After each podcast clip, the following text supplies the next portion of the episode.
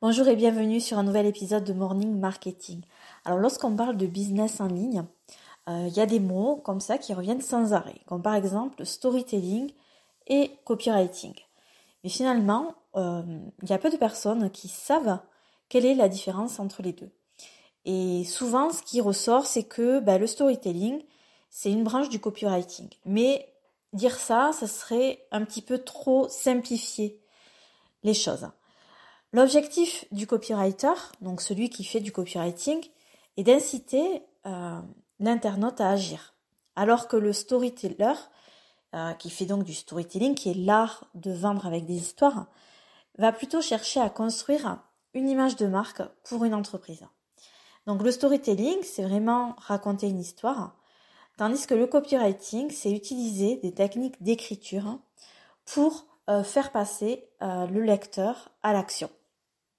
Donc le copywriting, il se concentre sur la rédaction de textes qui vont faire la promotion d'une offre ou d'un produit.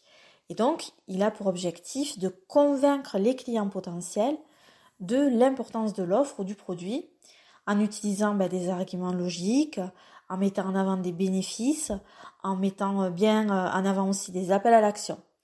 Et donc, vous allez voir que le, copywriting est utilisé dans plein d'endroits différents, comme les pages de vente, les pages de capture, les emails marketing, les publicités que vous pouvez voir sur Internet. Et le storytelling, lui, de son côté, c'est euh, vraiment une technique de narration qui va utiliser des histoires pour aller toucher les gens, pour aller susciter des émotions chez les personnes et donc les convaincre d'agir. Et le storytelling, il va pouvoir inclure des anecdotes, euh, bien sûr des personnages, euh, des choses qui leur arrivent, des aventures, euh, aussi des dénouements d'histoire, des conflits, qui vont aider à créer un lien émotionnel avec les clients potentiels. Et donc bien sûr, le storytelling, il va être utilisé pour créer une histoire de marque autour de l'entreprise ou bien pour présenter une offre, un produit d'une manière différente, d'une manière captivante et dont les personnes vont se souvenir. Donc en résumé, le copywriting va se concentrer sur la persuasion logique, tandis que le storytelling va se concentrer sur la persuasion émotionnelle. Et donc bien évidemment, quand les deux sont utilisés en même temps, cela fait des textes très percutants et très forts qui euh, ben, permettent d'augmenter l'impact de la communication marketing et publicitaire.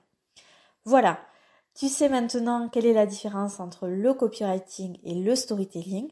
Si toi de ton côté, tu as envie d'obtenir des ressources gratuites dans ces deux domaines, je te propose de rejoindre mon espace membre gratuit.